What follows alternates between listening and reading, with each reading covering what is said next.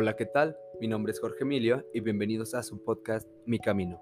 El día de hoy tenemos un invitado muy especial, pero antes un fuerte aplauso. ¿Qué tal, Emilio? Muchas gracias por la invitación. Este, mi nombre es Diego Díaz, tengo 20 años, soy estudiante de la Universidad Autónoma de Aguascalientes. Muy bien, eh, pues gracias por venir el día de hoy, de acompañarnos, de venir a platicarnos un poquito de tu camino. Eh, primero me gustaría así como preguntarte quién eres, o sea, fuera de este tema de que eres un estudiante de la universidad, ¿cómo te gustaría a ti definirte? Mira, yo creo que soy una persona, me considero una persona muy, muy positiva, muy aprensiva con las, con, con todas las personas que me rodean. Este, a base de comentarios que ellos me han hecho y que yo he escuchado por fuera, por eso es que, que, me atrevo a, definirme de esa manera. Soy una persona que trata de luchar siempre por lo que, por lo que se propone, de estar, de salir adelante, de hacer cosas nuevas, de, no quedarme estancado. Soy una persona que considero que, que lucho mucho, que estoy tratando de, de, estar bien para mí y para las demás personas, de ayudar a las demás personas, en especial a mi familia y a mis seres más queridos, este, de la manera que más pueda y, así. Muy bien. Eh, aquí la, invitación para que vinieras y vamos a tocar un, tema serio que pasó hace poquito tiempo, o sea, es reciente, está fresco todavía. Eh, no sé si gustas poner en contexto a la, a la audiencia de, de lo sucedido o, o yo. Como gustes. Tú, tú mero, tú lo viviste. bueno, la, la, invitación de esto fue para platicar, para narrar este un acontecimiento que yo tuve muy, muy fuerte. Yo, bueno, considero que ha sido el más fuerte que he vivido en, toda, en mis 20 años. Este, tuve un accidente en un camión. Mm, a lo mejor gente que escucha este podcast pudo haber escuchado del accidente. Este, fuimos a una excursión en Tequila íbamos, fue, fue, un tour por aparte, no éramos conocidos, yo iba con, con unos siete amigos aproximadamente, los demás del camión eran desconocidos para mí, éramos 42 en el camión, este, cuando veníamos de regreso de la excursión, mm, se, se, volteó el camión, caímos por un barranco, fueron aproximadamente unos 30, 40 metros, este, varias vueltas, y afortunadamente todos salimos vivos. Muchos muy lesionados, eh, entre, entre esos muchos muy lesionados estuvimos eh, desafortunadamente o suertudamente, como lo quieran ver, mi novia y yo. Este, hubieron otras dos personas que estuvieron también un poco, un poco graves, pero estamos vivos. Estamos aquí para contarlo. hablando del viaje, eh, ¿cómo surgió la idea? ¿Cómo, o sea, quién te invitó, tú lo organizaste, tú, tú hiciste el evento en Facebook, ¿cómo fue todo esto? Mira, el viaje se dio a que mi novia y yo queríamos ir a algún pueblo mágico, queremos empezar, queríamos empezar este, esta rutina ahorita de, trending topic de novios de, ay, vamos a pueblitos mágicos, ¿no? A pueblear.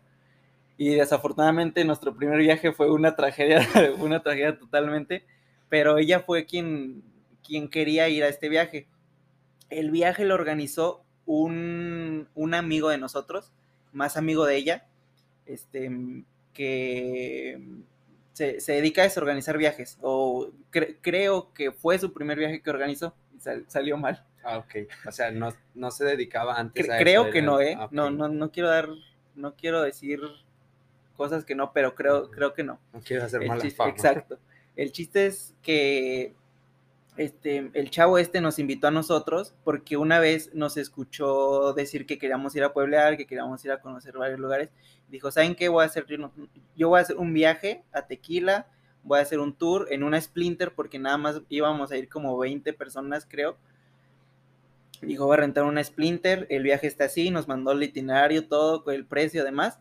Mi novia dijo, oye, ¿sabes qué? Pues está bien con Mauro.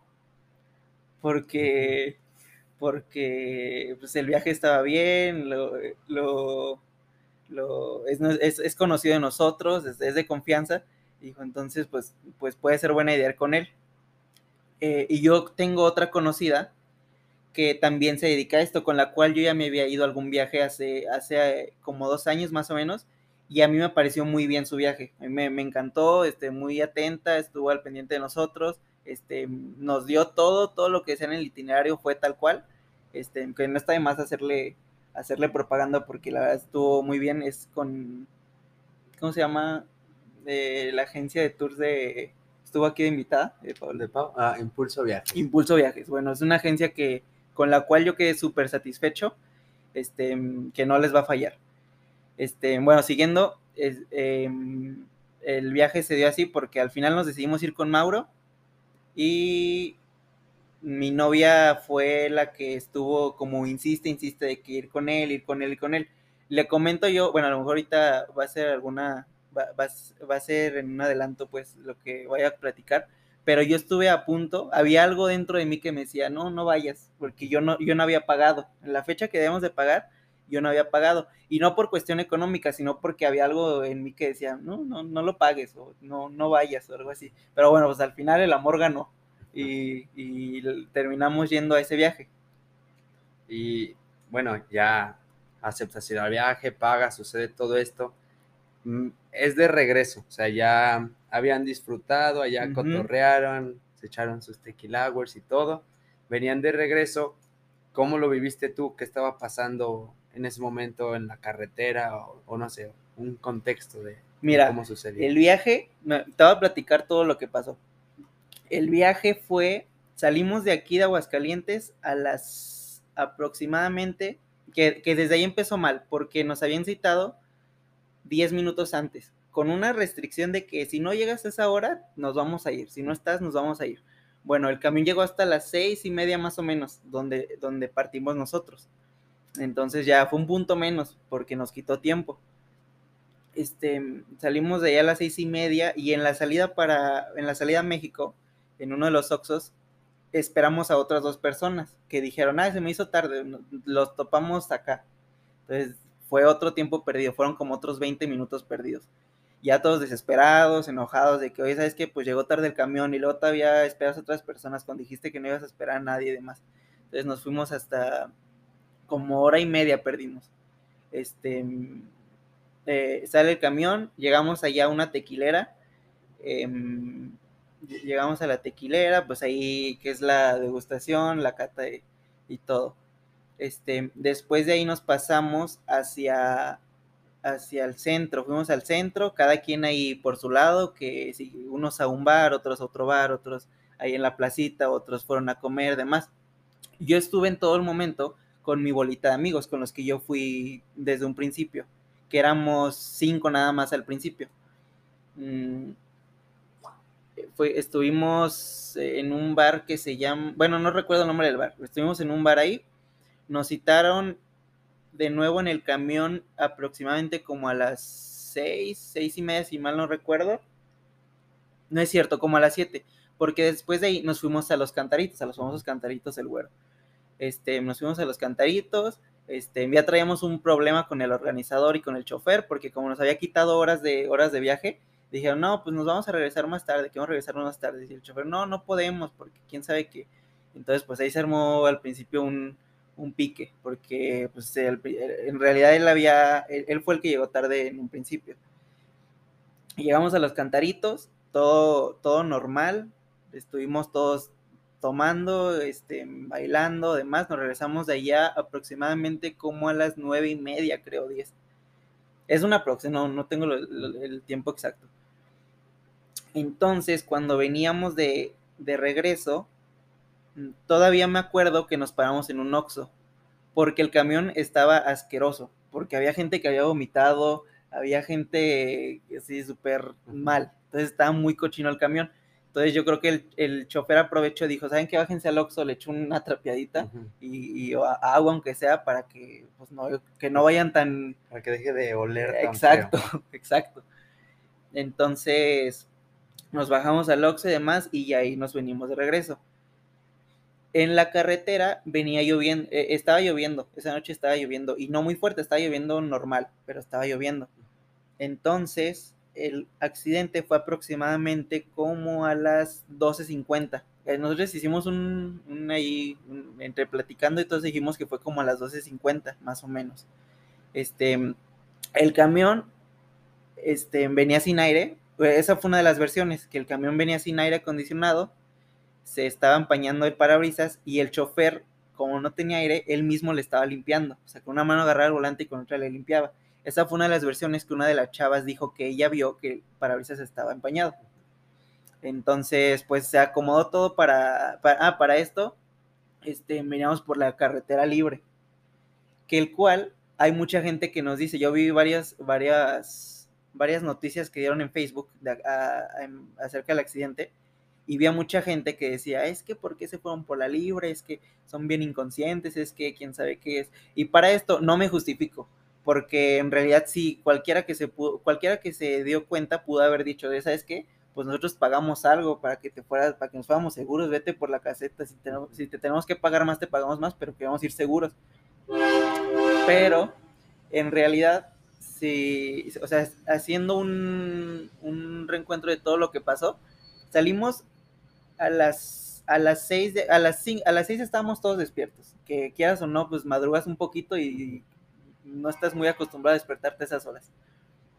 Salimos a las seis fueron como tres horas y media, cuatro de viaje, entonces veníamos cansados, porque ir en un camión es, no, es, no es como que lo más cómodo que, puedas encontrar. Veníamos cansados. Este, estuvimos en la tequilera, caminamos un rato, tomamos, que te cansa todavía más. Otro ratito de viaje de la tequilera al centro fue como una hora, este, cansa un poquito más. Y luego estar caminando ahí en el centro, en los bares, y luego ir a comer y estar caminando todo otro rato, te, te, te cansas todavía más. Luego súmale eso que vas a los cantaritos, te tomas y ahí el alcohol te relaja y todo, ya estás fundido. O sea, en realidad cuando nos subimos, estábamos todos dormidos, dormidos, entre, unos entre muy borrachos, otros entre muy cansados, este, pero estábamos ya fundidos. Entonces, realmente nadie se dio cuenta de que, de que íbamos por la libre, porque estaba, estaba oscuro, estaba lloviendo, entonces en realidad nadie se dio cuenta de eso. Que, bueno, te lo cuento porque subieron muchas personas que vi que hay niños inconscientes y está que, pero en realidad está muy, se acomodó todo para que pasara eso. Y bueno, ya sucede esta parte, tenemos la versión no oficial de que no hay aire acondicionado, el chofer va manejando y limpiando al mismo tiempo.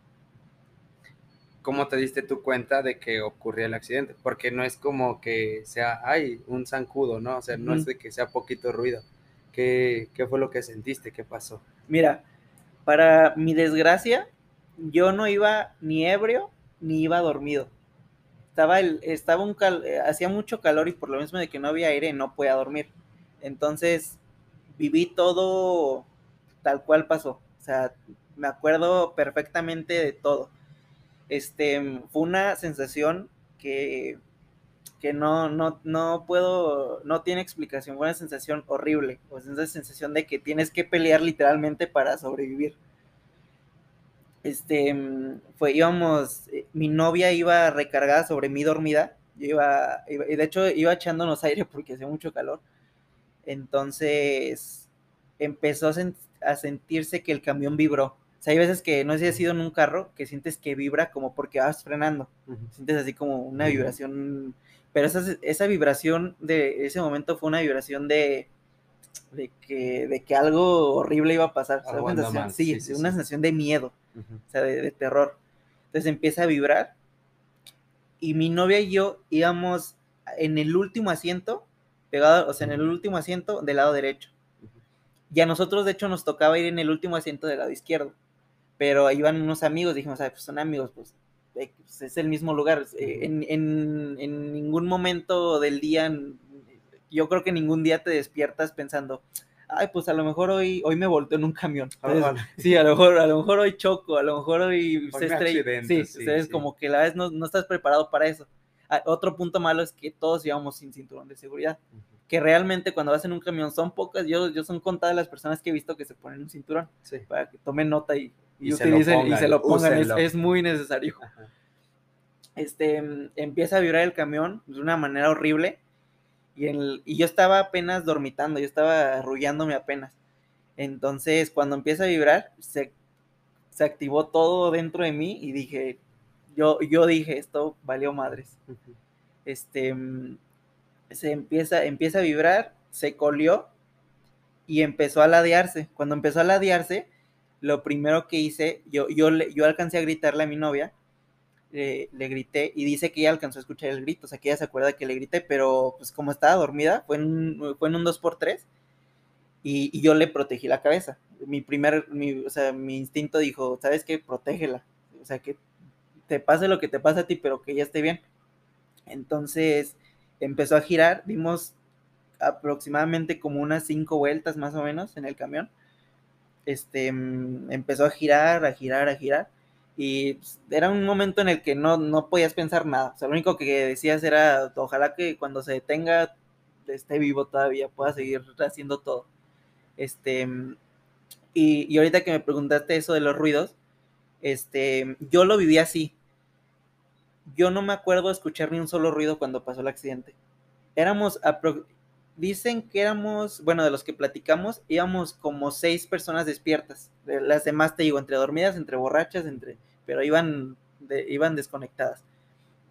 Cuando pasa el accidente, iba el camión callado. O sea, cuando íbamos dando las vueltas, iba el camión callado. Se escuchaba horrible porque se escuchaba el golpe del camión y luego aparte, como te digo que todos íbamos sin cinturón, íbamos chocando una persona con otra, iba una persona contra la ventana, una persona contra el techo, una persona contra los asientos, será golpe tras golpe, de golpe entre nosotros, de golpe entre nosotros. O sea, dice, son cinco vueltas, pero de esas cinco vueltas de verdad íbamos volando por todos lados. De hecho, comentan que una, una, una chava en, en una de las vueltas se salió del camión y quedó en el barranco. Que no le pasó nada, creo, pero se salió del camión. Entonces, pues íbamos todas las personas chocando contra nosotros, chocando contra el camión, chocando contra las ventanas, todo, y era un ruido horrible, pues era golpe, golpe, golpe. Pero todos íbamos callados. Yo creo que, que por la, pues no sé, por, por, por la velocidad que íbamos, por las vueltas que llevábamos, porque no sabíamos ni qué estábamos pasando, ni chance nos dio de gritar. Era un momento de miedo así callado y que escuchabas puro golpe. Cuando el camión se detiene, fue cuando empezó el, gritadero de auxilio, ayuda, este, ¿qué pasó? Eh, gente llorando, gente gritando, gente pidiendo ayuda, gente preguntando por otras personas. O sea, fue cuando empezó el verdadero caos, porque en el momento íbamos todos callados. Y, o sea, ya el camión dio todas sus vueltas, brincaste para todas partes, chocaste contra personas, todo esto. Cuando se detiene, ¿qué es lo primero que piensas? Sé que es la primera reacción que, la primera imagen que viene a tu mente, ¿qué es lo que, te dijo tu, tu cerebro? Mi novia. Yo lo primero que dije fue, está bien, y de hecho ella fue quien me gritó. Les digo yo a la gente que, a la, gente que, que le he platicado esto, que yo creo que una ventaja y una desventaja fue que como yo iba despierto, pues vi todo, o sea, vi todo, todo tal cual había pasado. En cambio, por ejemplo, mi novia, este, bueno, para ponerte un poquito más, en, para ponerlos en contexto, mi novia y yo quedamos prensados. Este, una, una, el camión se detuvo con un árbol, el árbol cayó sobre el camión y lo trozó de la parte de atrás donde íbamos nosotros, este, y la parte que trozó del camión le cae a mi novia en la espalda. Mi novia quedó viendo hacia afuera del camión, o sea, hacia, hacia la nada, porque fue un barranco, eran árboles, eran arbustos, mal esto que estaba lloviendo, entonces era lodo, era, estaba todo oscuro, entonces ella quedó viendo hacia afuera del camión junto, eh, y la parte del, camión le cayó en la espalda. Este, y yo quedé viendo hacia, eh, quedamos igual hasta atrás, pero yo quedé viendo hacia el frente del camión, o sea, yo vi todo lo que estaba pasando vi a la gente salir, vi a la gente romper cosas, vi a la gente que estaba buscando todo. Entonces, como yo iba despierto, cuando se detiene el camión, fue así como se, fue como un momento de que se me vino un flashback de toda mi vida en, momentitos, así como en las películas, pero pasa. O sea, vi a mi, vi a mi familia, vi a mis amigos, vi a mucha gente y, y momentos que había pasado yo. Y entonces fue como desperté y, yo no me podía mover. Entonces creo que fue una ventaja que, que iba yo despierto porque yo sabía lo que estaba pasando. O sea, yo lo primero que dije fue, nos volteamos, nos accidentamos y me tocó estar prensado. En cambio, por ejemplo, hablando por mi novia, pues imagínate ir, ir, ir dormido y sentir golpes y despertar y no poder moverte. Aparte de no poder moverte, estar viendo la nada. O sea, dices como, ¿qué, qué pedo? ¿Qué, qué pasó? ¿Qué estoy, ¿Qué estoy haciendo aquí? ¿Dónde desperté? Sí, piensas que es un sueño. Yo pensé que era un sueño. En un principio estaba así como, despierta, despierta. Cerré los ojos y dije, despierta, es un sueño, despierta, es un sueño. Cuando me empezó a doler el cuerpo, dije, no, no es un sueño. No, esto, no, no, es un sueño. No pasa sí, los sueños. Sí, eso no pasa en los sueños. A veces son muy reales, pero esto Ajá. no, no es un sueño. Este, y eso fue lo primero que se vino a la cabeza.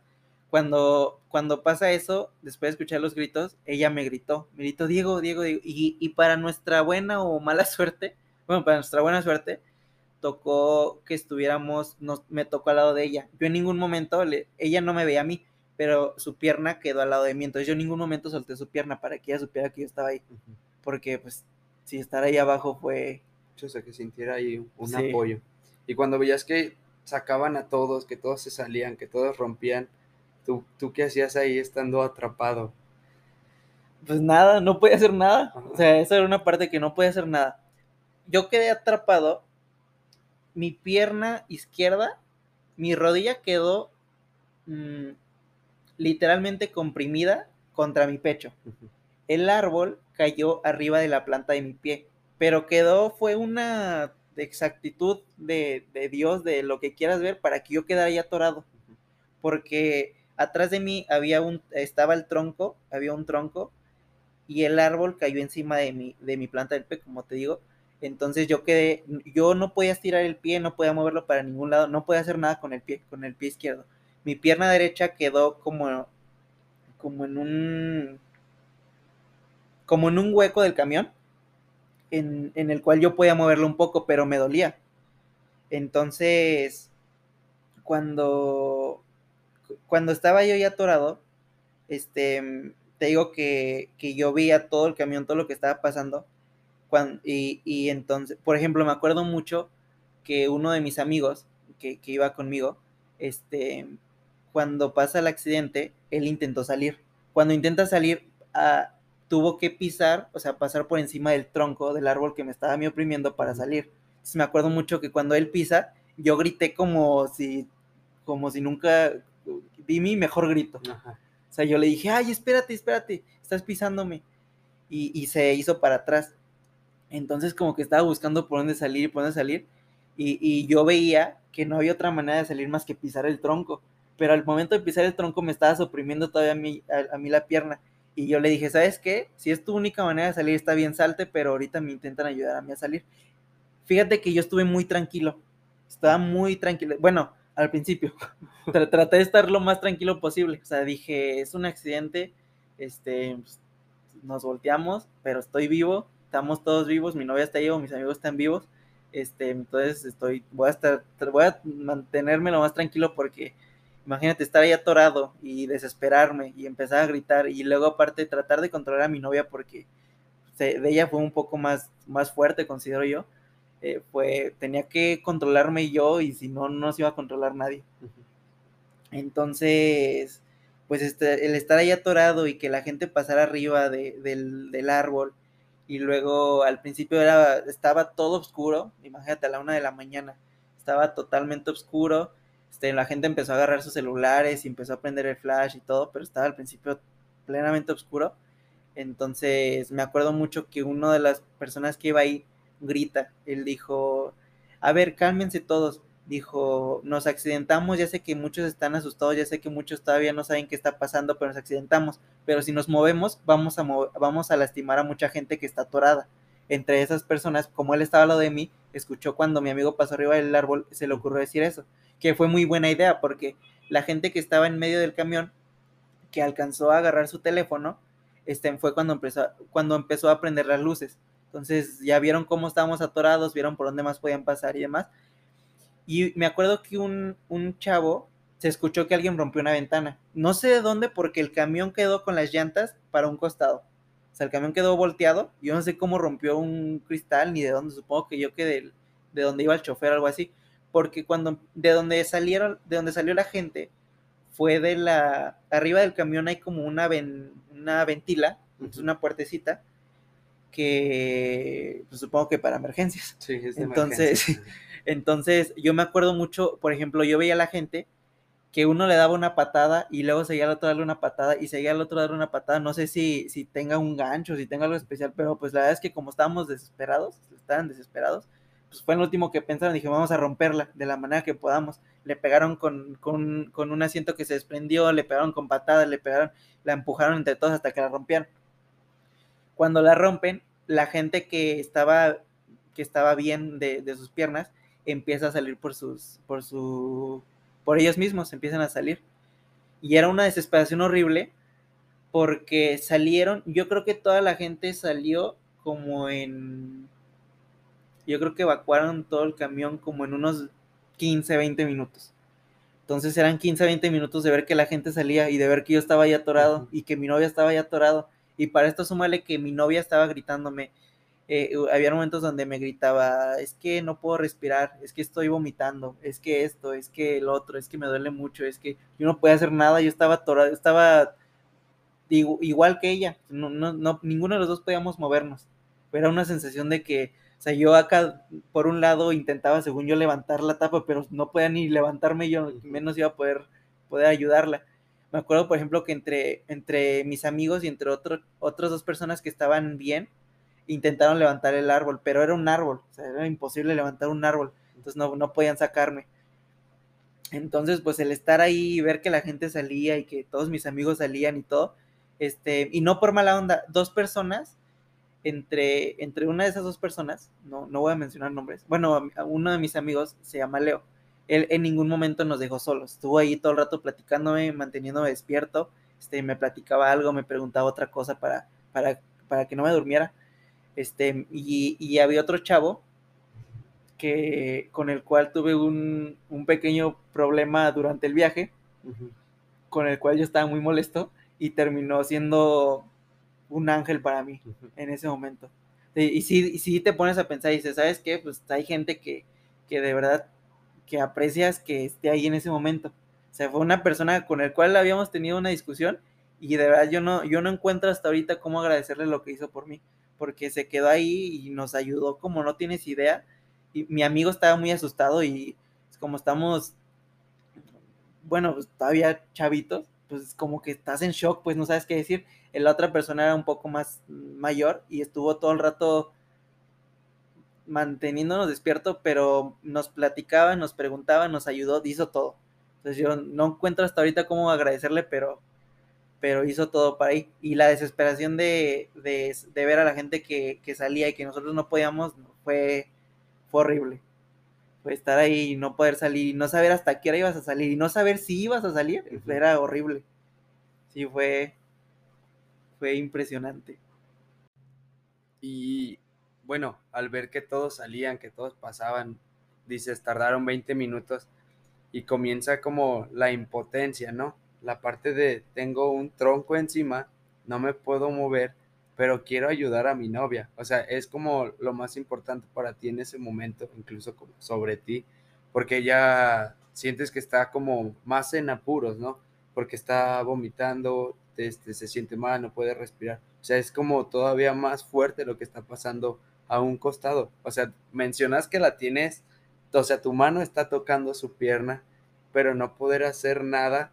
¿Cómo lidiaste con eso? ¿O cómo te ayudaron este, este par de sujetos que estaban ahí, que son tus amigos? Mira, te, te comento que traté de llevarlo lo más tranquilo posible, que, que, o sea, después de un rato fue imposible mantenerme tranquilo, pero yo trataba también de platicar con ella. Se le platicaba historias que habíamos vivido. Le decía, le decía, yo no sabía si íbamos a salir de ahí, pero yo le decía, ¿sabes qué? Ya me lo vienen por nosotros. Este, vamos a salir de aquí, vamos a volver a viajar a algún lado de juntos, vamos a ir a tal lado, vamos a. Le platicaba cosas y, y le platicaba historias que habíamos tenido. O sea, le, le decía, ¿sabes qué? ¿Te acuerdas de esto? Y sí, ah, pues, ¿te acuerdas que hicimos esto, esto, esto? Mantenía, trataba de mantenerla despierta y mantenerme despierto. Y estos dos, estas dos personas le hablaban mucho y yo les dije, no la dejen que se duerma. O sea, yo, ayúdenme también a mí, pero enfóquense en ella. Uno y uno, uno y uno. Sí, y porque hay una historia muy graciosa con los rescatistas, hablando de eso. Este, pero yo les decía a ellos que, que, que, que pues, que la, que la mantuvieran despierta, que, que la ayudaran y que si necesitaba algo que, porque ya está, o sea, te digo que ella estaba viendo hacia afuera, ella no veía a nadie, o sea, era pura, pura lluvia, lodo, entonces, pues, eso fue lo que yo traté de hacer, hablarle, que, que supiera que yo estaba ahí, que no me había ido, y no pensaba irme aparte, bueno, aparte que no pensaba, no podía. entonces, entonces, pues eso fue lo primero que hice, fue lo que me ayudó a mantenerme tranquilo. Yo le digo a la gente que cuando, cuando reacciono, sea, cuando después del choque de, de las vueltas, cuando reacciono yo dije, lo primero que pensé, dije, ¿sabes qué? Este, estoy atorado de una pierna, me duele Horrible. Horrible, pero es una pierna. Dije, yo voy a salir de aquí, con o sin pierna, pero voy a salir vivo. O sea, fue, ese fue mi pensamiento. Y estaba muy tranquilo. No, me, no, no, en ningún momento fue como, como, como, ay, me voy a morir o algo así. O sea, sí, sí pensaba, no sé si a lo mejor en un momento dije, pues capaz ya no salgo. Pero traté en todo momento de mantenerme concentrado en que iba a salir con pierna o sin pierna, pero en que iba a salir. Y dije, y mi novia también va a salir porque vas, vamos a salir. ¿Y después de cuánto tiempo ya llegaron los rescatistas? Después de aproximadamente después de hora y media. Ah, caray. Se tardaron un, rato. Y fíjate que se tardaron poquito, pues, para, para otros casos, porque donde nos accidentamos fue en Jalostotitlán. Entonces nos accidentamos y cuentan que, cuenta la leyenda, que que iba pasando atrás, de nuestro, atrás del camión, iba pasando una camioneta que era el papá con su hijo y venían de, de tomar, o sea, venían, venían medio tomados, no, no mal, pero venían tomados. Entonces nos volcamos y ellos se siguieron derecho. O sea, tú como, como conductor, pues ves un accidente y pues te quedas en shock, no, no sabes qué, qué no sabes si pararte, no sabes si marcarle a alguien, no sabes qué hacer. Yo, yo creo que eso fue lo que ellos pensaron para nuestra buena suerte, la Cruz Roja estaba a cinco minutos del accidente, del barranco, de donde nos, de donde nos volteamos. Entonces, estas personas, en lugar de detenerse, se arrancan todavía más a, lo, a lo, máximo y, llegan a la Cruz Roja. Dicen, ¿saben qué? Se acaban de accidentar aquí en un barranco, este, se vio muy aparatoso, este, no sé cuánto, pues cayeron en el barranco. Se regresan estas personas junto con la Cruz Roja creo que fueron como tres ambulancias, porque era una cruz roja de un tamaño de, pues era, es, es, un pueblito, entonces es una cruz roja de uno, es un cuarto, eran dos cuartos yo creo que de unos, cinco, de unos cuatro metros por dos, entonces en esos, imagínate, dos cuartos de ese tamaño, era un cuarto de ese tamaño, el otro estaba un poco más pequeño, entonces era una ambulancia, era una cruz roja muy chica, entonces salen como dos o tres ambulancias creo junto con las personas estas, y se ponen a ayudar a rápido. O sea, llegan ahí, llegan al accidente, bajan, se escuchan las ambulancias, se escucharon las ambulancias rápido, como a los 10 minutos del accidente yo empecé a escuchar muchas ambulancias y fue lo que me mantuvo un poquito más tranquilo. Dije, ya llegaron, ya, ya la hicimos. Entonces, se escuchan las ambulancias y todo, las personas empiezan a bajar, el señor y su hijo empiezan a bajar, llaman a los, a los bomberos, rescatistas y demás, llaman a todo y, duramos, eh, hasta que llegan los rescatistas por nosotros, duramos como, como una hora y media ahí atorados. ¿Y llegaron y que cortaron el árbol o, o cómo lograron moverlo? Fue, fue muy, fue muy, muy feo porque haz de cuenta que, que llegan los rescatistas. Bueno, para esto, este es mi amigo y la otra persona que estaba ahí conmigo en todo momento yo les estuve diciendo, les dije, oye, ya vienen, oye, ya vienen, oye, ya vienen, pues yo estaba desesperado. Entonces me decían, sí, ya llegaron, ya ahorita ya vienen, ya los van a sacar y quién sabe qué, pero me, dijeron eso como cinco veces. Entonces era como, pues ya, ahora sí, ya que llegue, ya, ya ahora sí que sea en serio. traigo un árbol encima, ¿no? No, y aparte, súmale esto que me, se me cae el árbol encima y caí en un arbusto de espinas. Entonces la espalda, la espalda, me enseñaron una foto ya después de eso, la espalda la traía como, como Jesucristo en Via Crucis, así, toda tarañada. Entonces llegan los rescatistas. Y yo me acuerdo mucho que antes de que llegara uno, le dije a, Leo, a mi amigo, le dije, oye Leo, ¿sabes qué? Le dije, ¿llegan los rescatistas? Me dijo, sí, ya escuché que ya llegaron. Le dije, ve y háblales, por favor, porque de verdad ya no creo aguantar mucho. Y me dice, sí, y como que iba a gritarles, porque le dije, Leo, neta, no les grites, ve y jálalos de las greñas y tráetelos porque ya no voy a aguantar mucho. O sea, ya estaba desesperado, cansado, dolorido. Llegan los rescatistas, entran por, por la ventanilla esta y, y, me dicen la típica pregunta, ¿no? Que ahorita, o sea, ya que me acuerdo, o en el momento dices, pero es el protocolo. ¿Cómo estás? Con un árbol encima yo, atorado. No, para, para saber si estás sí, consciente. Sí, sí, es para, es para hacer eso. Exacto, sí, por eso te digo que es el protocolo, pero en el momento dices, pues estoy bien, estoy atorado, pero... Traigo un árbol encima. Traigo, un árbol encima y mi novia no puede respirar mucho, pero estamos bien. Entonces les dije yo, les digo, es una parte graciosa de, la historia para romper la, tensión. Les digo, me dicen, ¿cómo estás? Me preguntan que si, que si me pegué en la cabeza, que demás y todo. Les digo, no, estoy consciente. Les dije, saquen a mi novia ya porque no puede respirar mucho y me dicen, ok, vamos a hacer todo muy rápido, te lo prometo, me, dijeron. Entonces entran y todo y me dicen, es que no podemos sacar a tu novia si no te sacamos a ti, porque el árbol nos va a estorbar. Entonces yo les dije, inconscientemente, porque ya quería que sacaran, les dije, sáquenme ya, no importa si me tienen que cortar lo que me tengan que cortar, pero sáquenme ya porque para que la saquen a ella. Y ya como que después agarré la onda y dije, bueno, no importa, sí, importa que me corten, o sea, no, no me, nada más sáquenme con cuidado y rápido, pero sí importa. O sea, también no me corten sí, también, sí, también no, o sea, no es cierto, sí importa un poquito, eso lo pensé, pues ya ni modo de voy a decirle, no, no es cierto, pues ya les había dicho, ¿no? Ajá. Pero entran con una, primero, que fue, fue lo peor que me pasó, porque entran con un machete, un, machete literal para un árbol enorme que no pudieron mover entre cinco personas con un machete que no creo que pueda hacer mucho. Entonces me dicen, es para liberar la, presión de la pierna. Y yo, presión, pues me están lastimando más. Ah, porque me acuerdo que le dieron, me acuerdo que le dieron como cuatro golpes con el machete. Entonces cada que le pegaban al, árbol, pues me oprimían a mí la pierna. Y era un dolor, imagínate estar hora, hora y media ahí y ya la pierna ya no la sentía. Eh, eh, y era lo más raro porque yo no sentía la pierna, pero era un dolor como mental que me decía, es que tu pierna está bien madreada. o sea, y yo, y a mí me tocaban la pierna y yo no la sentía, pero eh, adentro de mí me dolía horrible. Sí, pues los nervios. Yo creo, sí. sí, sí. Entonces, este, le dan como cuatro golpes con el machete y yo digo, eso. No, me dolía horrible, horrible. Y dijeron, es que es para aliviar la presión, pero como que lo dijeron para, por, no admitir que no, no está sirviendo esto. Yo creo que fue eso. Porque después de eso, entraron con una motosierra y con las quijadas de, ¿qué? Las quijadas de la vida creo que les dicen. Entran con la motosierra y me dicen, vamos a tener que cortar el tronco, no te vayas a mover nada. Y, pues, no, puedo de todos modos, pero, pero me dicen, no te vayas a mover nada.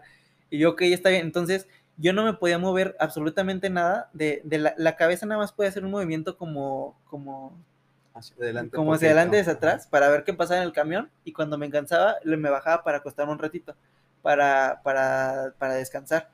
Entonces encontraron una chamarra ahí en el suelo, me la echaron en la cara para, para que no me saltaran los, los, pedazos del tronco y empiezan a darle con la motosierra. Pero es una sensación que, o sea, saber que está ahí de por medio de tu pierna y aparte escuchar la motosierra, como la manera en, que la, en la que yo estaba era literalmente estaba oprimido, estaba hecho bolita, como estaba hecho bolita entonces, cuando cortan, cuando, cortan con la motosierra, yo lo estaba escuchando en, mi oído. O sea, yo escuchaba el, así en, mi oído. Entonces, cada que le cortaban, aparte sentía que me brincaban cositas, que me estaba tapando la chamarra, pero aún así sentía que me brincaban. Entonces, cortan un pedazo y me dice, no te vamos a poder sacar porque es un árbol muy grande, vamos a tener que cortar otro pedazo. Y yo, está bien, pues ya denle.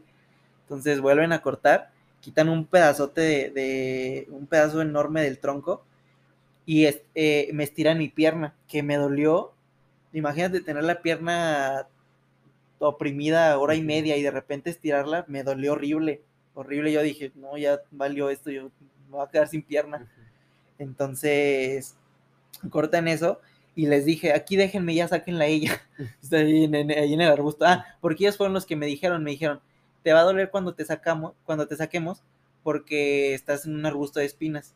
Y yo ni, sentía, yo les dije, no, no siento, no, no me va a doler, no, sáquenme, ya no, no importa, no, no siento. Entonces me hicieron, me dijeron, no te podemos dejar aquí porque no vamos a poder maniobrar y nos vamos a tardar más en sacarla y demás. Entonces me hacen un ladito, me entablillan y todo. Este, me iban a poner oxígeno, pero pues les dije que estaba bien. Entonces, este, escucho los gritos de mi novia, porque pues duele mucho, o sea, yo que, si yo nada más era la pierna y me dolió cuando me sacaron, imagínate ella, porque ella tuvo tres costillas fracturadas. Entonces, pues imagínate tener las costillas fracturadas y luego aparte que estoy moviendo un pedazote de un camión y arriba un árbol, entonces, pues, este, me escuché sus gritos y les dije, déjenme aquí para que sepa que, o sea, para que ella no, se, no sienta que está sola. Y, y fueron muy, eh, hicieron muy bien su trabajo los rescatistas. Yo le dije a uno de ellos que, que, por favor que no la dejara sola, que la hablara, y estuvo hablando con ella en todo momento que la sacaron. Se tardaron como, yo creo como otros cuatro o cinco minutos en sacarla a ella, a mí me sacaron también como en cinco minutos. Entonces, cuando yo veo, cuando, bueno, más bien cuando me dicen ya, ya la libró, ya, saca, ya, ya le quitamos el pedazo del camión, ya le quitamos el árbol, ya la vamos a sacar. Me dijeron, nada más que a ti te tenemos que sacar porque si no nos vamos a tardar más. Entonces, pues me sacan a mí del camión, este, y luego para esto, este, pues era un barranco, entonces, y suma que, que estaba lloviendo, entonces estaba todo enlodado.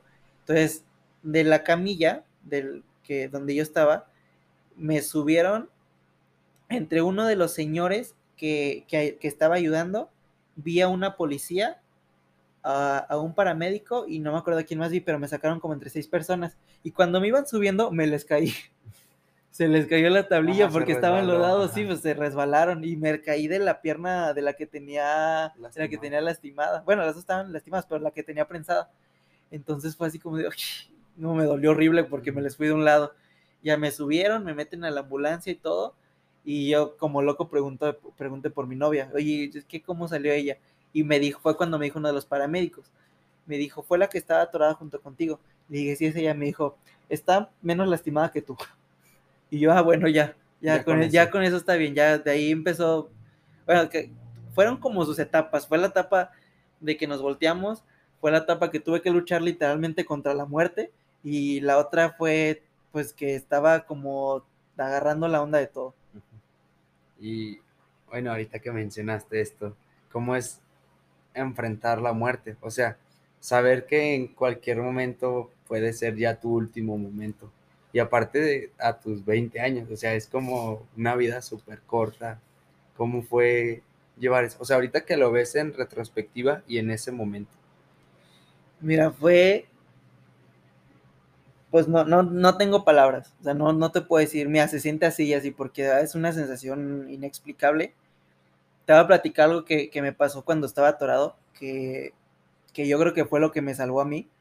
Este, cuando estuve atorado, te, te digo que en todo momento traté de estar tranquilo, pero hubo un momento donde ya no pude, donde dije, no, ya, ya sáquenme de aquí, ya encájenme algo y ya, porque quiero descansar, yo estaba cansado entonces, después de un muy buen rato que estuvimos ahí atorados, yo dije, yo estaban las, las, las dos personas manteniéndonos despiertas y el, junto que yo platicaba con mi novia, entonces me mantenía despierto. Pero yo dije, o sea, yo mismo me dije, me voy a dormir. Y me voy a dormir. Y si me sacan despierto, o sea, si me sacan y me despiertan, si, si, si despierto de nuevo, pues qué bueno. Y si no, ya me tocaba. Pero yo estaba tranquilo, o sea, yo en ningún momento ni chillé, ni yo creo porque estaba en shock también, pero no estaba, no estaba asustado. Entonces, pues dije, me voy a dormir. Entonces cerré los ojos porque yo me sentía muy cansado. Cierro los ojos y dicen que me fui como por 10, 15 segundos más o menos, que me estaban hable y hable y que no respondía. Entonces, en ese momento, bueno, un paréntesis, hace año y medio falleció mi abuelita. Uh -huh este, que era pegada a mí, escuché uno de tus podcasts que, uh -huh. que platicaste y fue el mismo caso. Este, yo era muy apegado a ella. Era, si mi mamá me regañaba, así le iba a mi mamá, porque mi abuelita era mi defensa, era mi, mi todo. Este, mm, cuando fallece, yo estuve en todo momento con ella cuando falleció y me dijo algunas palabras, o sea, antes, cuando ella estuvo, o sea, cuando estaba agonizando, ella platicó conmigo y todo, muy, muy poco, pero me dijo muchas palabras, que me quería, que iba a estar para mí y demás. Este, entonces, eh, ya cierro paréntesis, cuando estaba yo ya atorado, cuando cierro los ojos, yo vi a mi abuelita, que fue yo la vi y la vi sonriendo. La vi con una luz blanca de fondo, pero sonriendo. O sea, vi a mi abuelita y no me dijo nada. Me estaba viendo y me sonrió. Entonces yo en mi cabeza, porque estaba pensando todavía, o sea, todavía tenía control de, de lo que pensaba. Y yo dije, no sé si la estoy viendo porque ya me morí porque estoy arriba, porque estoy con ella, o la estoy viendo porque me está diciendo que, que, va, que va a estar bien todo, o sea, que me tranquilice. Entonces la veo, cuando abro los ojos, escucho a estas dos personas gritándome, o sea, Diego, despierta, dinos algo y quién sabe qué. Y yo dije, pues aquí estoy, no me fui, o sea, aquí, aquí sigo. Estaban ellos muy asustados. Y me dicen, y es que no te duermas, por favor no te duermas. Y, pero me lo gritaban y, y Lulu estaba como muy asustada. Entonces, cuando me dicen esto, no te duermas, yo les digo, no, aquí estoy, aquí sigo. Entonces, para no preocuparlos. Pero yo me quería volver a dormir.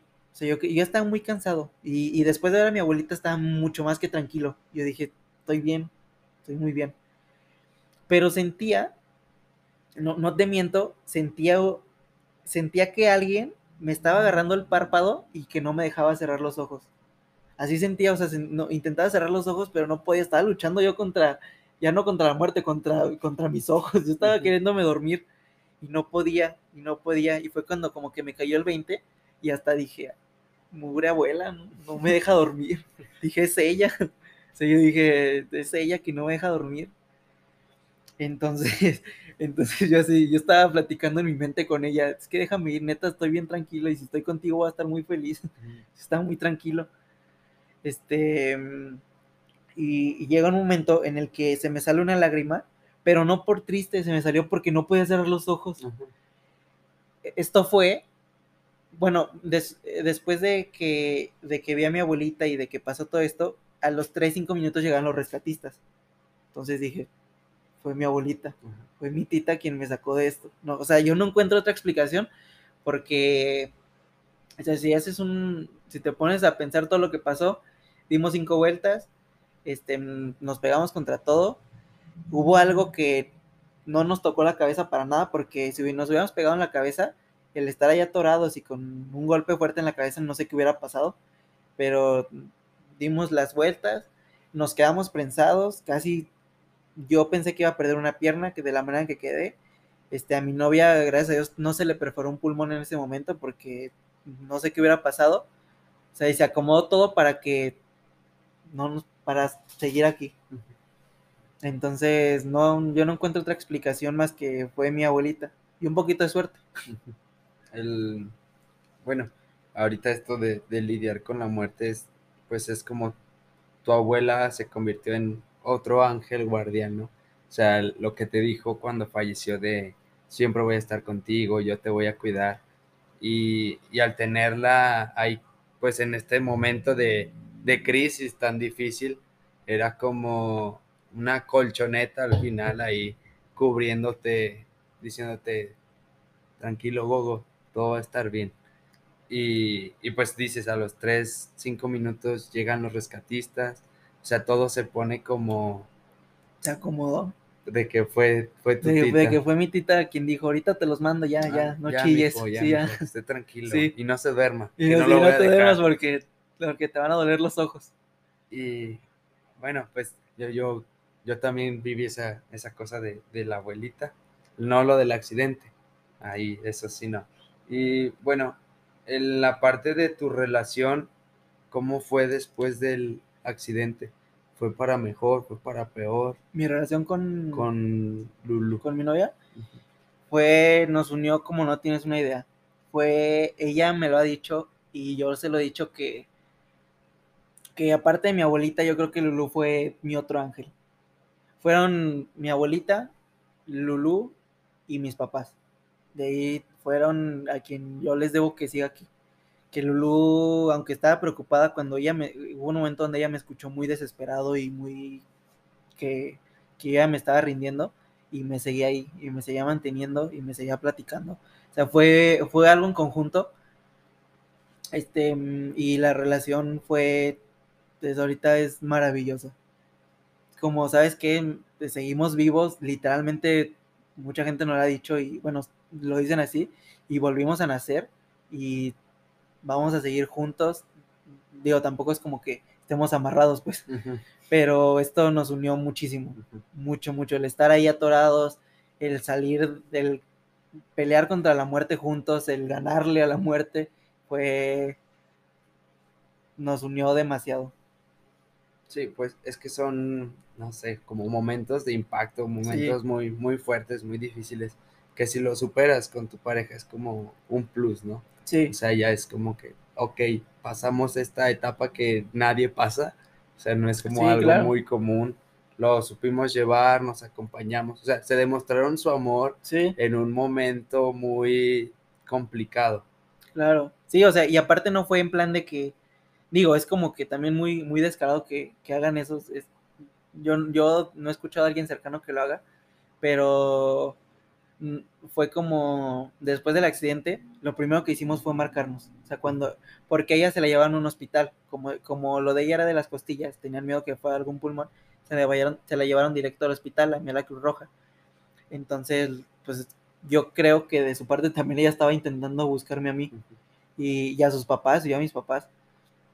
Entonces, después de esto, mm, por ejemplo, tengo un tío que tiene una cama de hospital que es mucho más cómoda porque tú la subes y la bajas con un controlito y no tienes que estar poniendo almohadas porque también fue otro, fue, fue horrible la después del accidente fue, fue horrible.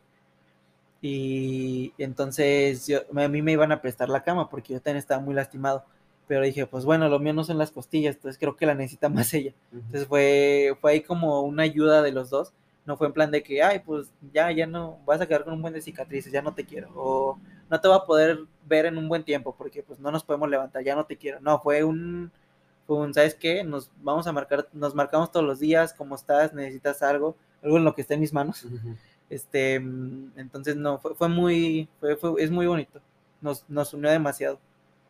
Y bueno, el, hablas, te presentaste como alguien muy positivo y lo mantuviste en el momento más complicado que has tenido de tu vida. Eso quiere decir que, pues sí lo es. Que, que, que, sí, lo que, soy, que sí lo soy un poco. Y, y bueno, mencionas como estas cuatro personas que te ayudaron a confrontar la muerte.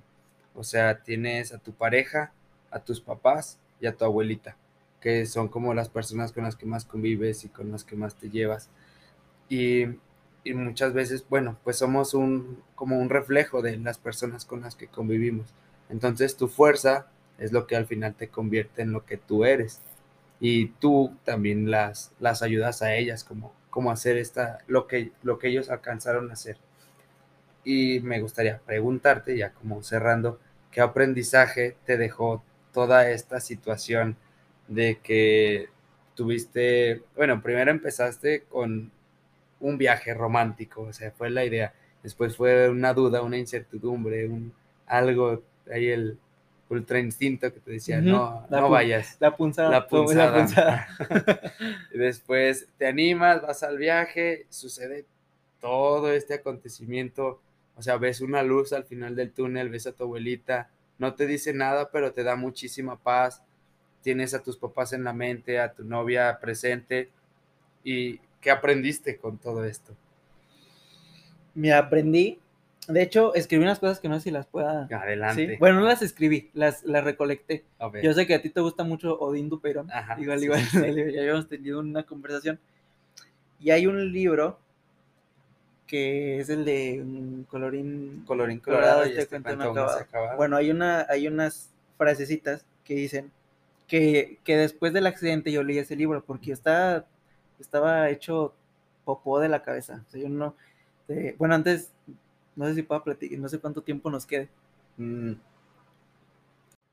Ajá. Bueno, siguiendo, antes de, de, terminar, este, como comentaste tú que muchas personas, bueno, el, somos el reflejo de muchas de las personas con las, con las que estamos. Este, yo creo y, públicamente le agradezco plenamente también a mi mamá porque escucha tus podcasts. Ah, gracias, gracias, señor. que es la persona más fuerte que he conocido. Porque esto no te lo había dicho, pero yo le hablé a ella cuando el momento del accidente. Yo le dije a ella lo que estaba pasando. Este, cuando vas al accidente, este, como a los 10 minutos que te digo que, que todos empezaron a agarrar la onda y todo, uno de mis amigos salió ileso. Cuando te digo ileso es con un golpe en el ojo como si hubiera pegado en la puerta y le dolía el brazo un poco, pero salió con su teléfono. Entonces cuando yo estoy ahí atorado, yo le dije, oye, ¿sabes qué? Déjame marcarle a mi mamá. Me dijo, oh, claro que sí, o sea, en ningún momento. Se da ayuda entre todos. Fue, fue algo muy bonito también del, del viaje, que, que, te das cuenta que, que, somos muy unidos. Este, yo le hablo a mi mamá, este, que me, es el único número, nada más me hace su número de mi papá y de, y de mi novia. Uh -huh. Porque ahorita ya nadie se acostumbra a aprenderse, aprenderse números, pero me hace, me hace su número.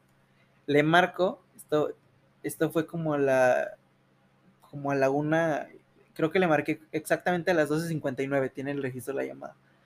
Este, pero le marco de otro número que no es el mío. Entonces, como que supongo yo que de, de papá o de mamá, como que recibir una llamada así de un número a esas horas uh -huh. y es como, Ah, ¿qué onda? O sea, piensas tú, pues se le descargó el celular. O dice mi mamá que en ese momento se le vinieron mil cosas a la cabeza. Entonces le marco, me contesta y le digo, hola mamá. Me dice, hola, ¿qué pasó? A mí me dijo, ¿cómo van? Le dije, le dije, te voy a decir algo, pero no te vayas a asustar. Y me dice, me dice, a ver, ¿qué pasó? Con una voz muy, tranquila, tranquila, pero que yo sabía que en el fondo estaba quebrada. -huh. Le digo, te voy a decir algo, pero no te vayas a asustar. Este, nos accidentamos, nos volteamos en el camión, no sé dónde estemos, para, para esto. Yo le había mandado mi ubicación temporal, siempre se la mando a mi mamá cuando salgo de viaje, siempre se la mando, o a, cualquier persona. Entonces, le dije, no sé dónde estamos, nos accidentamos, nos volteamos, le dije, pero estamos vivos, Lulu y yo estamos lastimados, pero estamos bien. Eso fue lo primero que yo le dije, o sea, no le dije, estamos prensados, nos estamos muriendo, no fue, estamos lastimados. Este, así quedó. Este, le marco a los papás de mi novia. Que, que para esto, este, el día que salimos, el día que salimos de, de viaje, fue, el, un domingo en la mañana, fue la primera vez que yo veía a mi suegro de nuevo. Uh -huh. Porque, bueno, tú ya sabes un poquito de la historia. Mi novia de ahorita fue mi exnovia. Terminamos año y medio, dos años, y regresamos. Entonces, el, ese día fue el primer día que yo vi a mi, a mi, a mi suegro de nuevo. Entonces, y qué bonita manera, ¿no? Para reencontrarme Ajá. con ellos. Entonces, le llamo, le llamo a su papá, le dije, ¿quieres que le marque a, ¿quieres que le marque a tu papá? Eh, me dijo, sí, me pasó el número y todo, le marco. Y esa llamada fue mucho más extraña, porque me contesta su papá y me dice, bueno, hola señor, soy Diego. Me dice, ajá, como que ya estaba sospechando algo malo también. Le dije, oiga, le dije, yo sé que va a ser muy fuerte y no se asuste, pero nos accidentamos y nos volteamos. Y yo creo que la desesperación de él, o el, en ese momento escucharme a mí, fue como de que, pues si estás bien, ¿por qué no me habla ella? Uh -huh. O ¿por qué, por qué no me está, sí, ¿por qué no me marcó ella? Y le dije, me dijo, ¿y Lulu cómo está?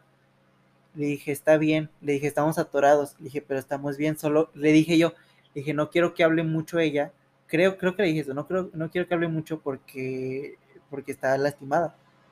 Pero me acuerdo que Lulu le gritó, se lo puso en altavoz y le gritó. Entonces, mmm, vuelve a hablar conmigo y, y le dije, le dije, está pasando el tren porque estamos en vivo.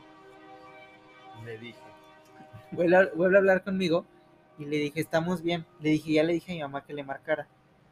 Y me cuelga. Entonces yo dije, ma, ¿qué, pues, ¿qué dije? ¿Qué, ¿Qué, hice mal?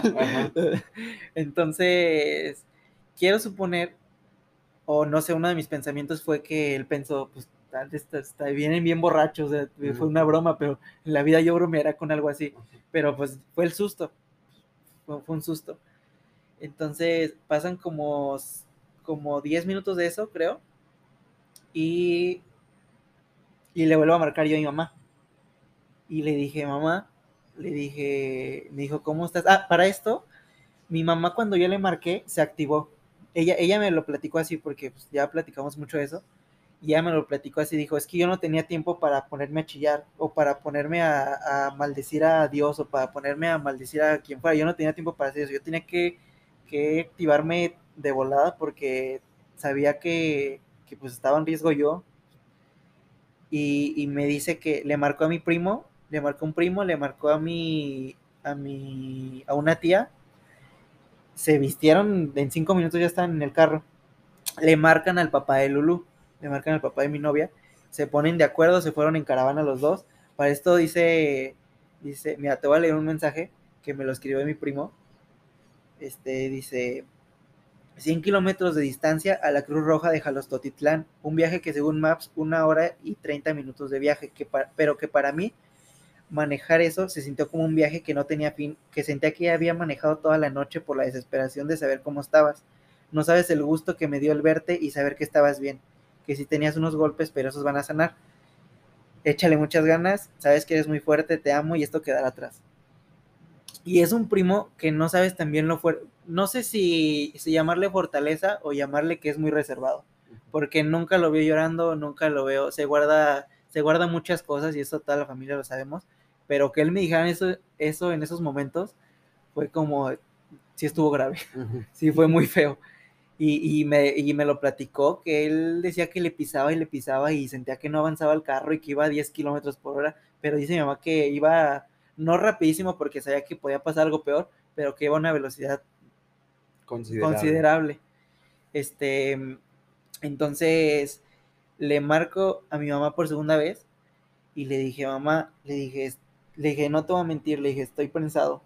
Le dije, estoy prensado, Lulu también está prensada, no me puedo mover nada, le dije, y no escucho que llegue nadie. Le dije, por favor, márcale a quien puedas. O sea, marca a, Jalisco y consigue un helicóptero si puedes, consigue lo que puedas. Y me dijo, sí, ya estoy en eso. Dice que, que desde antes que yo le marcara esa vez, que ella ya había marcado la Cruz Roja, que le dijeron que ya habían mandado a traer de, no sé, de, de Tepa, creo, más ambulancias y más bomberos y más todo. Que se movieron muy rápido. Pasa otro rato yo me acuerdo de tres llamadas. Dice mi mamá que le estuve marcando más veces. Yo me acuerdo solo de tres llamadas. Este, y en la tercera llamada, me acuerdo mucho que le marqué para despedirme. Yo le dije, mamá, le dije, te amo mucho. Le dije, estoy muy cansado. Le dije, estoy muy bien, pero te amo mucho. Y, y ya, o sea, ahorita que lo pienso, digo, ay, sí soy bien cruel. pero es que en ese momento, pues estaba yo muy tranquilo y, le, y ella me escuchó muy tranquilo. Dice que me escuchó muy tranquilo y, traté de, o sea, no traté de gritarle, mamá, mamá, estoy, estoy accidentado, estoy muy mal. No, te, digo que en la primera llamada le dije que nos accidentamos, la segunda que estábamos prensados, y la tercera le dije que la quería mucho, que quería, que amaba a toda la familia, que, que estaba muy bien, y que, y que por favor le dije a los papás de Lulu que, que la quería mucho. Y dice que le estuve marcando más veces para, como para decirle el estatus de, de cómo estábamos pasando. Y y pues saber que, que mi mamá reaccionó de esa manera fue... Entonces, yo creo que ella le debo todo lo que soy. Y, y la fuerza que, que, tuvo ella para, para controlarse en todo momento, pues yo, yo la amo. Yo fue, fue mi, cuando, cuando llega, porque ella me veía cuando me habían sacado y en la Cruz Roja. Yo estaba, yo estaba entablillado, yo no me podía mover y cuando la vi fue como, nunca he visto a Dios, pero estoy seguro que fue mejor que ver a Dios. O sea, ver a mi mamá ahí, ahí viéndome fue lo más bonito que hasta ahorita me ha pasado en la vida. o sea, te pasó, viste a tu abuelita, sentiste ahí como bonito, pero al ver a tu mamá llegar hasta donde estabas tú, a no sé cuánto de distancia, hora y media o no sé cuánto, que lo que menciona tu primo, que pues el tiempo es relativo, o sea, si dice hora y media, en ese momento se hacen, no sé, seis horas porque sientes que nada más no llegas. Y la, desesperación de, llegar a ver a su hijo, ¿no? O sea, el miedo de que le haya pasado algo. Sí, no sabía que estaba, no sabía qué estaba pasando. Y, y, lo entiendo perfectamente a mi primo porque yo estuve hora y media atorado, pero yo sentí que estuve ahí una semana entera. Sí, el, pues el tiempo es relativo, o sea, no es lo mismo para los que ya estaban afuera, era como, ay, pues pasaron 20 minutos. Y para ti fueron, fue una semana. Una eternidad, un mes ahí que nadie llegaba. Ya sentías la barba que te colgaba hasta las rodillas. sí. Y, y bueno, ¿qué te dijo tu mamá cuando llegó? ¿Qué le dijiste tú? No, nos quedamos, sé que no tenía palabras ella. O sea, llega y me ve, parecía una película de terror, La Cruz Roja. Digo que era un cuarto muy chico, eh, en un cuarto habían tres camillas nada más, en una de esas yo la estaba ocupando. Parecía una película de miedo, así, tal cual. Veías a gente sin camisa, a gente sin tenis, a gente cortada, a gente con un pie chueco, a gente con un brazo con, el hueso salido, a toda la gente enlodada, toda la gente ensangrentada. O sea, fue, fue un caos. Es cuando mi mamá llega y me ve, estaba, yo, no me pegué en la cara, nada más me pegué en la nariz y estaba, sangrando mucho la nariz, pero en la cara no, no tenía un golpe que, que, o sea, no, por ejemplo, me acuerdo de una persona que vi que tenía el ojo destrozado, o sea, tenía una pelota de tenis en el ojo, sí. Entonces, a mí no me pasó nada. Cuando llega mi mamá, se acerca y me ve así hacia abajo, pues yo estaba acostado, yo no podía levantarme. Y le dije, dame un beso. Le dije, ¿por qué no me abrazas? Y me, dije, me dice, doy los que quieras y me dio un me llenó de besos, nada más que me dijo, Dios, es que no sé si te puedo besar, no sé si te puedo abrazar porque estás madreado de todos lados, o sea, no sé si te toca en un lado te va a doler y te toca en otro también, pero no, no, nos quedamos sin palabras. Cuando me, cuando me trasladan aquí al hospital, se regresó conmigo en la Cruz Roja, estuvo, no me soltó de la mano ella ahora en ningún momento, o sea, no, no, no, estábamos en shock todavía. Sí, yo creo que, digo, yo creo que hasta hasta tener un hijo puedes sentir lo que, lo que siente un papá, pero ver a tu hijo que está, que está lastimado después de escucharlo todo lo que pasó, porque te comento que yo le estuve hablando, después de escuchar todo lo que pasó, después de saber cómo estuvo y verlo, y verlo bien, yo creo que para ella fue, si no lo mejor de lo mejor que le ha pasado también. Sí, es el llegar, pues tenía toda esta preocupación de que, pues hasta te despediste, ¿no? Se le dijiste, mamá, te amo y ahí dejo mis pertenencias. Sí, casi, casi. no sé quién. Y regalas, regálale esto a tal persona. y tu mamá como, no, aguanta, o sea, ya voy, espérate. Y tú, no, mamá, te amo. Eh, no sé si te vuelvo a ver, pero yo te amo. Entonces la desesperación al verse fue como mucha paz, ¿no? La, la tranquilidad de, de pues llegar a la meta, de verte bien, bueno, bien dentro de lo que cabe, con vida muchas heridas y todo esto, pero al final con vida. Sí, porque para esto, cuando entra mi mamá, uno de los paramédicos, cuando me sacan a mí, me suben a la ambulancia, a mí me dijo uno, el que me sacó, me dice, me, dijo, probablemente tengas tus dos piernas fracturadas.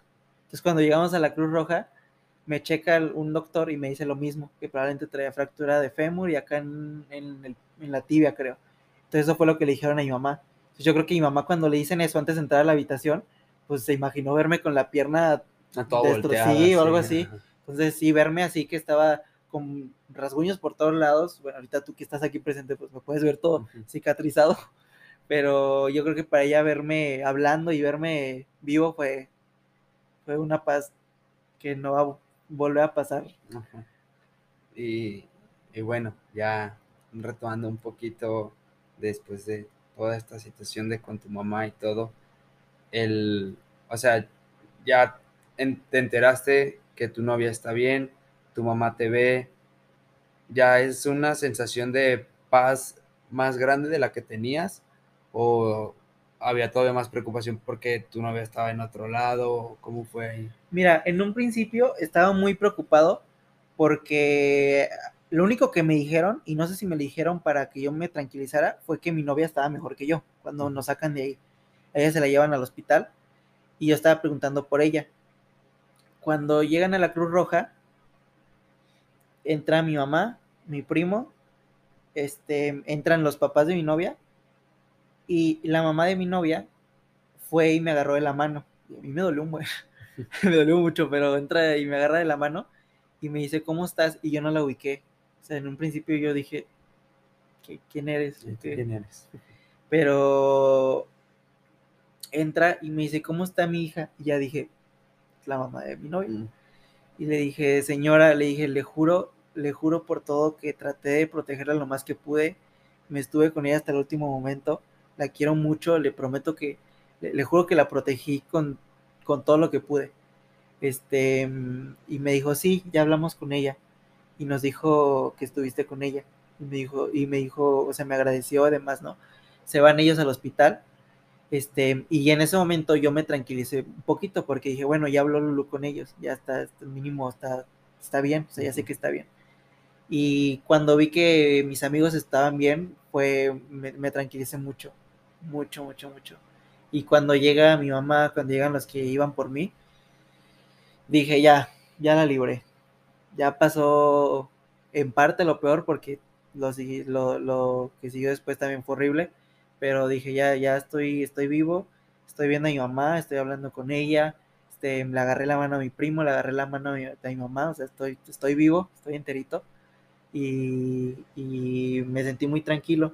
Cuando llegué, cuando llegué a mi casa, bueno, después estuve un día en el hospital, me dan de alta, y cuando llego a mi casa, este, para no extendernos tanto, pero cuando llegué a mi casa, este, estaba una tía ahí y llegan y me, abrazó y fue como, me solté en llanto, me, solté en llanto, me, le, le agradecí a todos por estar al pendiente de mí, llego y yo no había comido en un día porque no me habían dado en el hospital, hijos. ¿No te dieron de comer? No, porque es que me iban a hacer unos estudios. Ah, no, no dicho los doctores que Sí, sí, sí, les dije, pero... Pasen unas chips fuego, aunque sea, algunas mantecadas.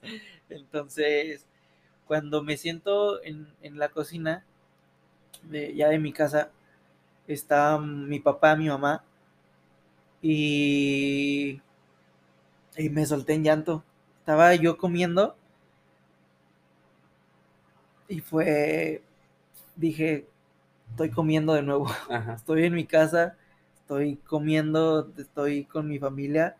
Dije, no sé cómo ni por qué salí de eso, pero aquí estoy. Y fue cuando, fue cuando me sentí muy, muy en paz. Sí, pues bueno, yo siento que el llanto fue, aparte de todos estos sentimientos que estabas conteniendo por el mismo querer mantener la situación tranquila, por no querer desesperarte, no desesperar a, a los demás. A tu novia, a los demás. Por eso ahí ya fue cuando te sentiste en paz, fue como... Pues sí, estuve un ratito en paz porque, porque aún así como que todavía no me caía el 20 de lo que había pasado, pero estuve muy, muy tranquilo. Y bueno, ahora sí, a ver, saca las frases. Chalomero bueno. Mira. A ver. Venían unas frasecitas. Ajá. Te voy a leer todo Dice una, no puedes tener control sobre todas las cosas. Sí, el, el querer controlar todo después hace que nos dé más ansiedad porque siempre, nada sale como lo planeamos. Porque después del accidente, pues fue un miedo, quitarme el miedo, eh, el psicólogo pues, tuvo mucho que ver, pero quitarte el miedo, yo vivo a la vuelta de, un hospital, entonces toda la noche escuchaba ambulancias, y a lo mejor te suena muy exagerado así, pero te juro que escuchar una ambulancia me venían flashbacks de todos los momentos pues y chillaba. momento traumático. Sí, sí, chillaba y escuchaba más ambulancias y no podía dormir. El primer día no dormí nada, el segundo día dormí como dos horas, o sea, batallé mucho. Y luego las ambulancias, yo tuve un trauma con las ambulancias, pero después dije eso, dije, pues no, no puedo controlar, y no, no va a servir de nada que siga yo preocupándome, pues, por qué vaya a pasar después, porque a lo mejor la libré esta vez, a lo mejor vuelvo a accidentar y ya no la libro. Entonces, pues sí, no, no puedo yo asegurar ni puedo controlar esas cosas. Nunca iba a poder controlar yo un camión que pasara eso. Era imposible. ¿Y, la ayuda con tu terapeuta fuiste enseguida del, fue la, accidente? Sí, fue el conmigo. La otra dice, nada es del todo seguro. La vida se debe vivir desafiando constantemente a lo desconocido porque la vida no es estática, va cambiando constantemente. Efectivamente, Odín es un sabio. Eh, normalmente, bueno, relacionándolo con mi camino, eh, siempre estamos caminando por esta vida, te vas encontrando muchas personas, diferentes situaciones y tienes que estar evolucionando constantemente para no quedarte estancado.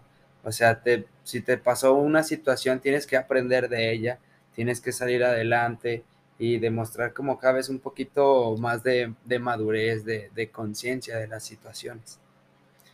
Porque para esto viene la siguiente frase, que dice, lo peor que me puede pasar en esta vida no es lo peor que me puede pasar en esta vida. Lo peor que me puede pasar en esta vida es nada. Y no me voy a sentar aquí para que no me pase nada. Eh, sí, esa frase la dice la princesa. Así es. Cuando decide salir de la torre. Eh, pues aventurarnos. Sí, sí, yo me, después de que pasó eso, tuve mi semana, mis días de trauma horrible pero sí llegó un momento en el que dije, pues no voy a vivir toda la vida con este trauma. Pues, las ambulancias pasan cada 10 minutos, cada 10 minutos escuchas una, no voy a vivir con un miedo así. No vas a vivir encerrado por miedo a que te llegue a pasar un accidente. Sí, ni tampoco, obviamente es un proceso, no es, un accidente eso. Bueno, yo por lo menos no, no es de un día para otro y creo que cualquiera que lleva eso no, no va a ser fácil, pero hay muchas personas que que se estancan, si se puede decir así, con, con ya no voy a volver a salir de viaje. y creo que pues, creo que tampoco se trata de eso. Al final las cosas pasan pasan para algo o por algo y pues tampoco se traté de, de, llevarlo lo mejor de la mejor manera posible. en un principio, por ejemplo, cuando iba al hospital, cuando me iban al hospital o a radiografías o así, cuando iba con mi mamá, iba con los ojos cerrados, porque se me yo me acercaba a un camión, bueno, iban, estábamos cerca de un camión, ya como, no, no, no, no, no, date para allá, date para allá. Era un miedo, de verdad, un miedo. Ya después de un momento dije, pues no, ni modo que me quede, modo que no maneje nunca por ver camiones, porque los camiones los ves en todos lados. Sí, y no te has subido todavía un camión. Solamente pasas junto a ellos. No, no me he subido. Eso sí, todavía no me quedan, no he tenido no me han quedado ganas. Mira, otro dice, no eres nada ante la inmensidad del universo. Eh, sí, esa es cuando llegan en, como que está un cerro, no un cañón, me parece. Algo así. que Es cuando, cuando va con, con, el, con el hombre más rico y ah. le suelta las frases. Mm. Porque, eh, bueno, no me acordaba, pensaba que era cuando ve el cañón y ve la inmensidad del cañón y, por ejemplo, ves que está en esta, tenemos el planeta Tierra que lleva miles de millones de años. Y si nosotros duramos un ratito aquí, pues hay que disfrutarlo. Dice otra, nunca estaré seguro de nada si no me atrevo a darme la oportunidad de hacer las cosas, de sentir y de vencer el vértigo. Bueno, pues es que normalmente siempre tenemos miedos. Sí. Entonces siempre el dar el, primer paso a afrontar ese miedo. Tu miedo ella era, o sea, tuviste un, momento muy impactante, muy choqueador en el que tuviste un accidente. O sea, tú lo mencionas, que te llevaban al hospital y veías un camino. Ay, no, o sea, no quiero esto, no quiero verlo. Yo le decía, date la vuelta, o sea, frena, te deja que pase él, deja que se vaya a 100 metros allá para que ya no lo vea y... Y ya después avanza. sí. sí, sí, fue muy, muy pesado eso. O sea, y ahorita pues ya estoy más tranquilo, ya aprendí a llevarlo un poco más, porque pues no te voy a mentir, de repente hay noches donde no puedo dormir y me llegan, me llegan flashbacks del accidente, que sí es como, ya váyanse, ya, ya, ya, ya dejen dormir. Sí, ya. Otro dice, si estás vivo es porque la vida cree en ti. Mm. Que creo que es de los que más me marcan. Porque no sé, no sé por qué.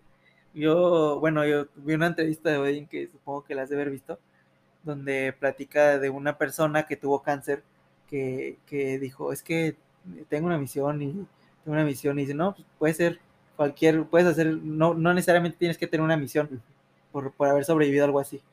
Entonces, creo que, que algo he de haber hecho bien para, para que todavía no me haya ido. tal vez la, la misión es disfrutar de tu vida. no, no, el tener que hacer algo, un proyecto muy grande, sino disfrutar cada momento lo más que puedas. Y así es como estoy tratando de verlo. Y la última que es con la que, voy a cerrar esto dice, en la vida solo se es verdaderamente rico en experiencia. ¿Y qué experiencia agarraste? Eh? Es una anécdota que... Es una anécdota que... Pues en la cual me llevo muchas cosas. Una de ellas es que, regresando a una de las frases, que no tienes control de nada, que no puedes asegurar nada, que ahorita puedo salir de, este estudio y puedo caerme en las escaleras y quedar ahí. Ojalá y no. Ojalá que no, pero puede pasar. Este, porque, porque dos días antes, de, dos días después de nuestro accidente, un camión chocó en Monterrey, creo, y fallecieron 12 personas. Chocó, no se volteó, no dio cinco vueltas, no, no se quedó prensado nadie, chocó, se murieron 12 personas. Entonces, no sabes lo que, no, no tienes idea de lo que te va a pasar nunca. Pues, de hecho, cuando me enteré de, de su accidente, yo acababa de regresar de la playa. Cuando yo venía, estaba lloviendo muy fuerte y mi amigo normalmente maneja muy rápido y nosotros estábamos, oye, despacito y decía, sí, o sea, está lloviendo, hay que darle con precaución y así. Nosotros llegamos aquí a las 10, tu accidente fue, no sé, dos horas y cachito después de que nosotros pasamos. Nosotros sí agarramos carreteras y pagamos caseta, porque somos gente consciente. no, sí, está, está muchísimo mejor. Pero, o sea, pasamos por ahí, yo desperté y vi en, o sea, entre así medio, medio dormido, veo en Facebook que un accidente y no sé qué, empiezo, empiezo a ver como nombres, pero estaba medio dormido, o sea, ni acabé de leer la lista. Leí uno eh, que conocía de la prepa, vi su foto y dije, o sea, se ve bien, ok, y me volví a quedar dormido. Despierto y mi novia, que es tu amiga, me dice, se accidentó Diego, estaba con su novia. Yo, no es cierto, empiezo a leer la lista y dijo, ah, su máquina, ajá y, ya me entero de, todo esto que pasó. Yo digo, o sea, yo pasé ahí tres horas antes y, o sea, cómo la vida te pone como situaciones distintas a cada persona. O sea, ustedes todos sobrevivieron, tuvieron fracturas, accidentes, lesiones. o sea, estuvo muy, muy feo, muy grotesco y todo esto. Y en Monterrey un choque, se mueren 12 personas. Un choque. Ajá. Pues, o sea, son así es la vida. sí, sí, no sabes cuándo te va a tocar. Así que no la cuando te pongas, cuando te toca, aunque, te, quites, y cuando te quites, aunque te pongas. Algo así. Sí, algo así. Esa las dejamos de tarea. Para las frases no somos buenos.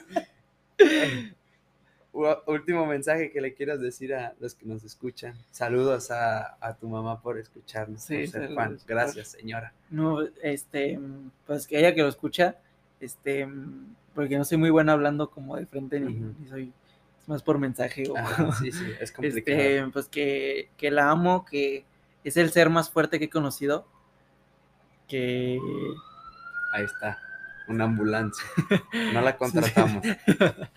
este, que la quiero con todas mis fuerzas, que le agradezco infinitamente a ella y a mi papá por, por mantenerme en esto, porque o sea, aparte de que, de que yo saliera ahí en mi cabeza, pensaba en ellos. Pensaba como que no manches, los voy a dejar megamente dolidos si, si yo no salgo de esta. Entonces fue, fue parte de lo que me dio, de lo que me dio fortaleza. Este, que haya tomado la manera, que haya tomado el accidente como lo tomó fue de admirarse para mí. Este, que la amo. No, no hay otras palabras para eso. Este, y a mi novia que, que también le agradezco por, por no irse, por quedarse conmigo, por mantenerme despierto también, que es otro ser súper fuerte porque estar ahí atorado y, sobrevivir y no poder respirar y aún así hacerte, hacer la lucha por, por respirar, aunque sea un poco, no, no creo que cualquiera, este, que se cuiden mucho, que disfruten su vida más no poder que se vayan por la, por la de cuota y, que, y que estén... Hay muchas cosas que se pueden evitar. Ese, ese accidente se pudo haber evitado si, si alguno de nosotros hubiera visto, si hubiera sido un poco más precavido, se pudo haber evitado. Este, aunque los accidentes pasan y aunque no sabes cuándo te va a pasar, este, hay manera de, evitarlos. hay manera de evitarlos. Este, que disfruten la vida. A vivir es el consejo, hay que vivir. Mi nombre es Jorge Emilio. Mi nombre es Diego. Y esto fue Mi Camino.